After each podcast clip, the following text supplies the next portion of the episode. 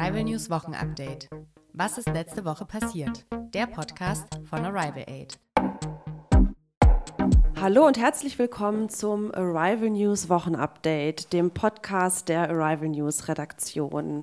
Ich bin Margot und heute bei mir sind meine Kolleginnen Aaron und Sebastian. Hallo. Hallo. Wir sprechen heute wieder über Themen, die uns diese Woche beschäftigt haben. Wir haben heute Freitag, den 11. Dezember. Und ja, wir reden gleich zuallererst über die aktuelle Corona-Situation, also die aktuellen Zahlen und ja, was, was die Maßnahmen gerade so anbetrifft. Dann ähm, sprechen wir ähm, darüber, dass Großbritannien als erstes Land angefangen hat zu impfen. Wir sprechen auch über einen Hackerangriff auf die Europäische Arzneimittelbehörde EMA. Wir reden dann auch über ja, die Neuigkeiten ähm, vom Brexit in Großbritannien und darüber, äh, dass in Singapur das erste Fleisch aus dem Labor auf den Markt kommt. Zum Schluss gibt es dann noch gute Nachrichten aus Hamburg. Ich fange mal an mit äh, ja, der aktuellen Corona-Situation. Das Robert Koch Institut hat heute die aktuellen Zahlen veröffentlicht. Es sind 29.875 neue Infektionen an einem Tag. Das sind ungefähr 6.000 mehr als letzte Woche Freitag. Und es gibt 598 neue Todesfälle, die an Corona gestorben sind. Das ist ein neuer Höchststand an Infektionen und Todesfällen. Die Bundesländer Nordrhein-Westfalen und Bayern haben die meisten Neuinfektionen. Ja, die Infektionen steigen also weiter. Deshalb wird jetzt auch wieder über strengere Corona-Maßnahmen nachgedacht. Und es soll doch keine Lockerungen zu Weihnachten und Silvester geben. Um die Ausbreitung des Coronavirus zu stoppen, wollen mehrere Bundesländer die Auflagen zu Weihnachten und Silvester sogar verschärfen. In Bayern gilt zum Beispiel seit Mittwoch der Katastrophenfall. Es gibt wieder stärkere Ausgangsbeschränkungen. Das Verlassen der eigenen Wohnung ist nur noch mit gutem Grund erlaubt, zum Beispiel um zur Arbeit zu gehen oder einzukaufen. Es gibt ein Alkoholverbot in den Innenstädten. Das bedeutet, es darf im öffentlichen Raum kein Alkohol konsumiert, also getrunken werden. Und man darf nach 21 Uhr nicht mehr das Haus verlassen. Als erstes Bundesland kehrt Sachsen zu einem härteren Lockdown zurück. Ab Montag werden Schulen, Kindergärten, Horte und viele Geschäfte geschlossen. Die Einschränkungen sollen bis zum 10. Januar gelten. Die Regeln sind nicht in allen Bundesländern gleich und sie werden sich in den nächsten Tagen vielleicht weiter verschärfen. Eventuell werden auch wieder Geschäfte geschlossen. Natürlich keine Supermärkte oder Apotheken. Das wird sich in den nächsten Tagen entscheiden. Ich denke, ihr solltet auf jeden Fall regelmäßig überprüfen, wie die Regeln in eurer Stadt im Moment sind. Wir stellen, wir stellen euch dafür einen Link in die Beschreibung der heutigen Folge. Auf der Homepage der Bundesregierung könnt ihr nämlich die Regeln in euren Bundesländern ansehen. Ja, so viel dazu. Was denkt ihr? Sind, ja, sind schärfere Maßnahmen nötig und glaubt ihr, dass es sie geben wird? Ähm, ja, Margot, das ist eine gute Frage. Bestimmt sind härtere Maßnahmen im Moment nötig. Ich habe mich eh gewundert, warum der Lockdown vorher so locker war und man nicht einen kurzen, harten Lockdown gemacht hat, statt einen langen. Und es dauert und es dauert. Und man sieht ja die Ergebnisse der Tests immer erst zwei Wochen später und wie sich die Zahlen entwickelt haben. Und jetzt haben sie sich schlecht entwickelt und jetzt wird die wieder nachgeschraubt. Jetzt werden die Regelungen enger gemacht. Und das genau zu Weihnachten. Das ist ein Problem bei uns in Deutschland, weil die meisten Leute einfach Weihnachten feiern wollen, weil es der größte Feiertag im Jahr ist für viele. Man sieht die Familie, die Oma, die Mutter.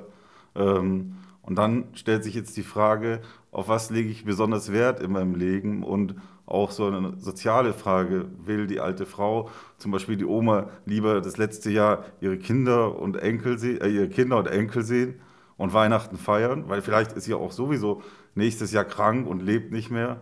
Oder hält sie die Sicherheitsmaßnahmen ein und feiert Weihnachten alleine. Und da muss jeder Mensch für sich, glaube ich, so einen gesunden Maß und ähm, Meinung finden, wie man das dann macht. Und da gibt es auch nicht nur staatliche Regelungen, die man einhalten muss, sondern jeder Mensch für sich sollte, glaube ich, so nachdenken, wie verhalte ich mich vernünftig und was sind meine Prioritäten im Leben in der Sache. Ja, ich stimme eigentlich zu.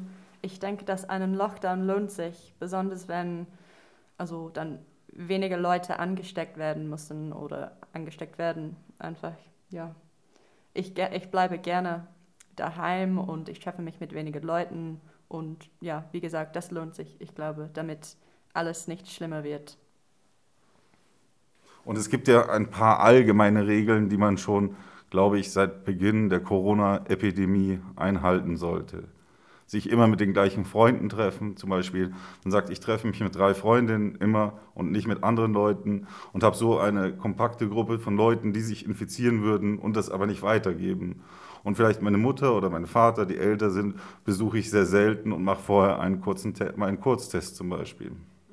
Das könnte man ja auch machen an Weihnachten, wenn man seine Oma oder seinen Opa besucht, dass man sagt, vorher bleibe ich drei Tage zu Hause und vor den drei Tagen mache ich einen Test, um dann zu sehen, ob das Ergebnis negativ oder positiv ist, so dass ich kein Corona ins Altenheim einschleppen kann. Ja, genau, das kann man auf jeden Fall machen. Und ja, Weihnachten, also Corona macht Weihnachten keine Pause. Also es geht immer noch darum, ja, darauf zu schauen, wie man sich verhält, ähm, mit wem man sich trifft und was, ja, wie man andere, sich und andere Menschen schützen kann. Und ja, das, das Virus ist im Moment vielleicht auch stärker als noch im Frühjahr, aber die Menschen nehmen die Lage weniger ernst als beim ersten Lockdown. Und ja, das ist irgendwie auch ein Problem. Naja, warten wir mal auf die Zulassung des Impfstoffs. Ja, und eigentlich komme ich aus England und obwohl ich gerade in Deutschland wohne, will ich ein bisschen über die aktuelle Situation in Großbritannien berichten. Großbritannien hatte am Dienstag als weltweit erstes Land mit Massenimpfungen mit dem Impfstoff begonnen. Und das ist die größte Impfkampagne in der Geschichte des Landes. Bewohner von Pflegeheimen, medizinisches Personal, alte und gesundheitliche gefährdete Menschen sollen zuerst den Impfstoff von der Firma BioNTech Pfizer erhalten. Und die erste Person, die den Impfstoff gekriegt hat, ist eine 90-jährige Frau aus Coventry. Und das ist eine Stadt in der Mitte von England. Margaret Keenan ist der erste Mensch der Welt, der einen klinisch getesteten Impfstoff bekommen hat. Und sie sagte, der Impfstoff ist für mich das beste Weihnachtsgeschenk. Und jetzt kann ich an Weihnachten und Silvester Zeit mit meiner Familie und Freundinnen verbringen. Und für den größten Teil dieses Jahres war ich alleine. Also der Impfstoff ist für Margaret wie für viele Menschen eine große Erleichterung. Und der Impfstoff ist für uns in dem UK bestimmt Good News, denn Großbritannien gehört weltweit zu den Ländern, die am meisten von der Corona-Pandemie betroffen sind. Mehr als 63.000 Leute sind daran gestorben und fast 1,8 Millionen Menschen sind angesteckt worden. Für mich ist es auch eine Good News, weil mein Opa allein wohnt und nach seiner Impfung kann er wieder rausgehen ohne Angst und sich mit seiner Familie treffen. Aber es gibt schon ein paar Probleme mit unserer Impfkampagne. Es gab schon zwei Fälle von allergischen Reaktionen bei den ersten Corona-Impfungen. Und jetzt wird älteren Menschen mit einer Allergie empfohlen, sich nicht impfen zu lassen. Also mal sehen, wie es weitergeht. Und hoffentlich gibt es keine allergischen Reaktionen mehr und mehr gefährdete Menschen können dann geimpft werden, ohne dass etwas schief geht. Ja, das hoffen wir natürlich alle, dass es keine weiteren allergischen Reaktionen auf den Impfstoff geben wird. Ich bin gespannt, ähm, ja, wie es jetzt auch in Großbritannien damit weitergeht. Sebastian, ich weiß, du hast ein digitales Thema vorbereitet. Ja, man hört es. Ich raschel hier schon mit den Blättern, auf denen die Neuigkeiten stehen. Und es gibt eben noch ein Thema, was auch wieder den Impfstoff betrifft und somit auch indirekt Corona. Der Server der Europäischen Arzneimittelbehörde EMA ist gehackt worden. Ja, was macht die Europäische Arzneimittelbehörde genau? Sie prüft Medikamente und auch Impfungen. Dort wird gerade kontrolliert, ob die Corona-Impfungen wirken und ob sie auch sicher für alle Menschen und Bürger, für alle Menschen und also auch Bürger sind. Und da haben die Hacker Daten geklaut also Daten auch vielleicht aus dem Verfahren der Zulassung der neuen Impfstoffe.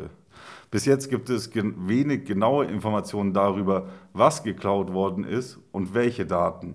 Die beiden Unternehmen BioNTech und Pfizer sagen, es sind keine Daten von Personen aus den Studien geklaut worden, also so etwas wie Adressen, Gesundheitszustand ähm, und so weiter. Und die Europäische Arzneimittelbehörde selbst sagt nur, es sind Daten geklaut worden, aber gibt überhaupt keine Information, Information dazu heraus, welche Daten. Jetzt stellt sich die Frage erstens, welche Daten sind geklaut worden und warum und wer hat sie geklaut? War es ein Staat oder ein anderes Unternehmen, das die Daten haben wollte? Sie sind ja auch von einem kommerziellen Interesse, wenn ich zum Beispiel einen Impfstoff produzieren kann in einem ärmeren Land.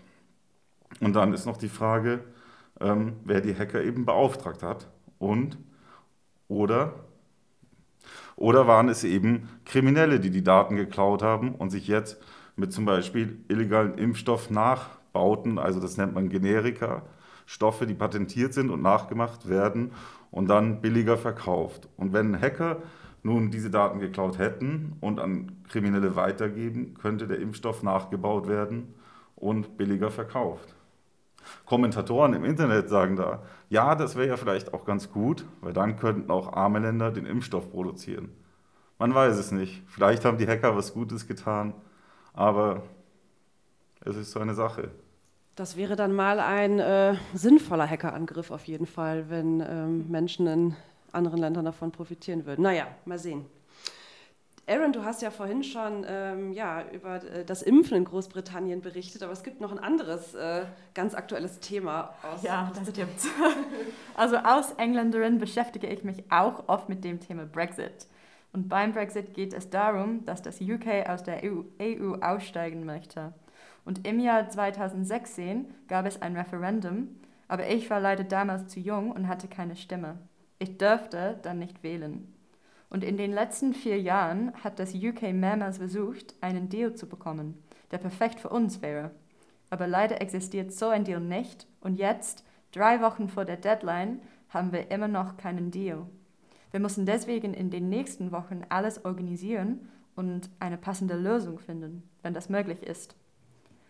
Der Brexit ist eigentlich am 31. Januar dieses Jahres passiert, aber wir haben bis zum Ende 2020 einen Deal zu bekommen aber ab 1. Januar 2021 sind wir dann komplett raus aus der Union. Mit nur noch drei Wochen Zeit hat Boris Johnson gesagt, es gibt jetzt eine hohe Wahrscheinlichkeit, dass wir ohne einen Deal die EU verlassen müssen. Das ist keine gute Situation für das UK und es bedeutet Grenzkontrollen und auch einen neuen Zoll.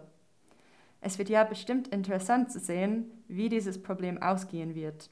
Aber als Engländerin, die in Europa arbeiten, studieren und leben möchte, wird mir ganz unwohl mit der aktuellen Situation.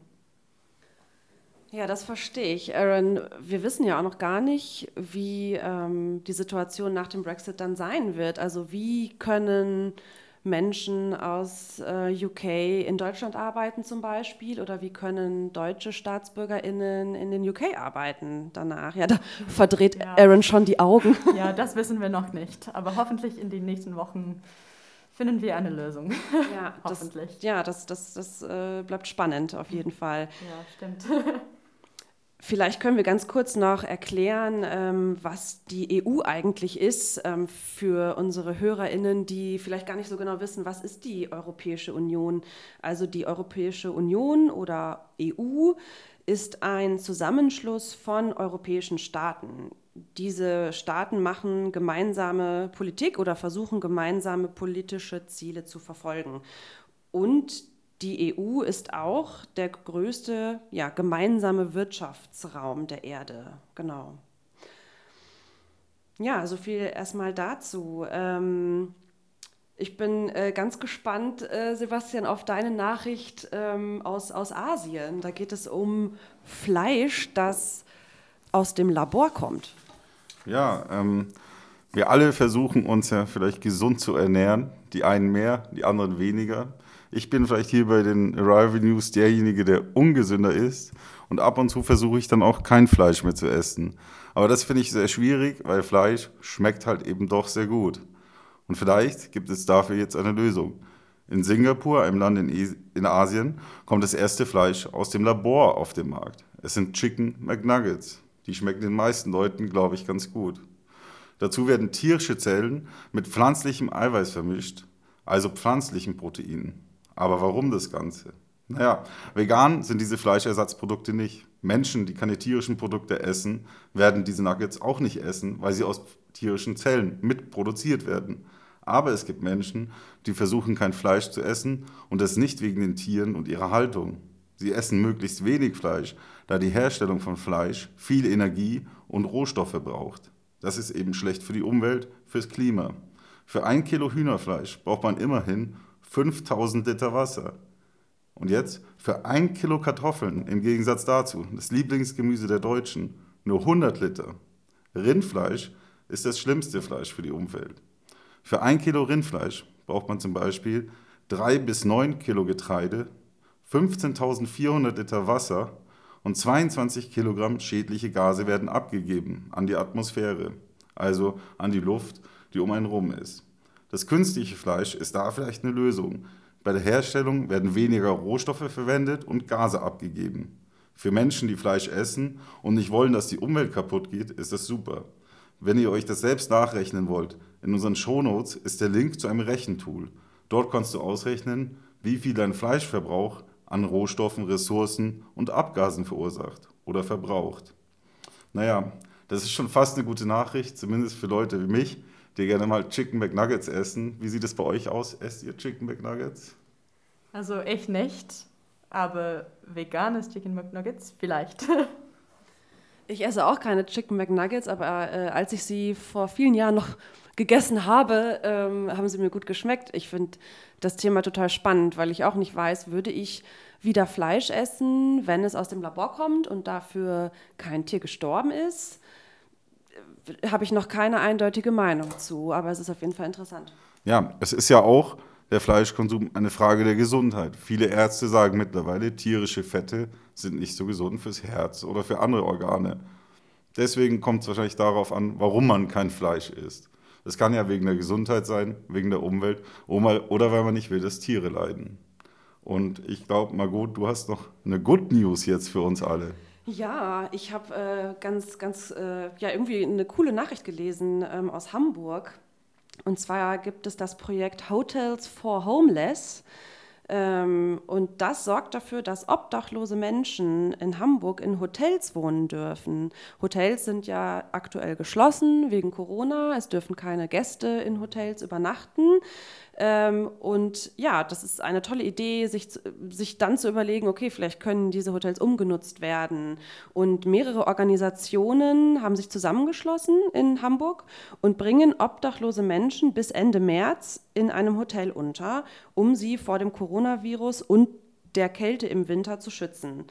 Insgesamt sind das acht Organisationen, die sich da zusammengetan haben und sie begleiten circa 20 Menschen ähm, ja, sicher durch den Winter. Neben äh, der Unterbringung in einem Einzelzimmer, also die Le Leute können dort dann auch allein in einem Zimmer schlafen und haben auch Privatsphäre. Ähm, ja, abgesehen davon ist auch die Versorgung mit Essen, Hygieneartikeln und persönlicher Betreuung Teil dieses Hilfsangebots. Und 20 Personen, also 20 obdachlose Menschen, ähm, klingt jetzt nicht so viel, aber ich finde, das ist eine, eine tolle Idee und ähm, vielleicht ziehen auch andere Hotels äh, nach oder andere Städte, in denen das dann vielleicht auch möglich ist. Ja, außerdem ist es ja auch so, jedem Menschen, denen es besser geht, dem geht es besser. Und da zählt ja nicht nur die Zahl der Menschen, denen es besser geht, ja. sondern auch der Einzelne. Ja, ganz genau, total, finde ich auch.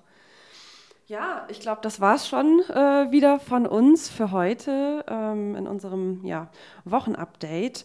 Ähm, ich will noch mal sagen, ähm, dass unsere Zeitung ja letzte Woche neu rausgekommen ist. Es gibt eine aktuelle Dezemberausgabe der Arrival News ähm, und ich würde euch äh, ja, vorschlagen, die zu lesen. Die ist äh, super spannend und mit vielen guten Themen. Und wir stellen euch heute auch den Link zu der Ausgabe noch in die Beschreibung der heutigen Folge. Ansonsten würde ich sagen, guten Start in die neue Woche, schönes Wochenende.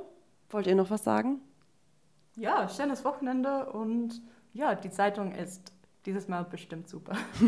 Sie ist super und bitte hört den Podcast nächstes Mal wieder an. Gebt auch Kommentare ab in den E-Mails oder ähm, auf den Portalen und ihr könnt auch vorschlagen, was ihr gerne wissen wollt beim nächsten Mal. Genau, macht das gerne und ähm, schreibt uns. Bleibt gesund und bis bald. Bis bald. Tschüss. Bis bald. Arrival News Wochenupdate. Was ist letzte Woche passiert? Der Podcast von Arrival Aid.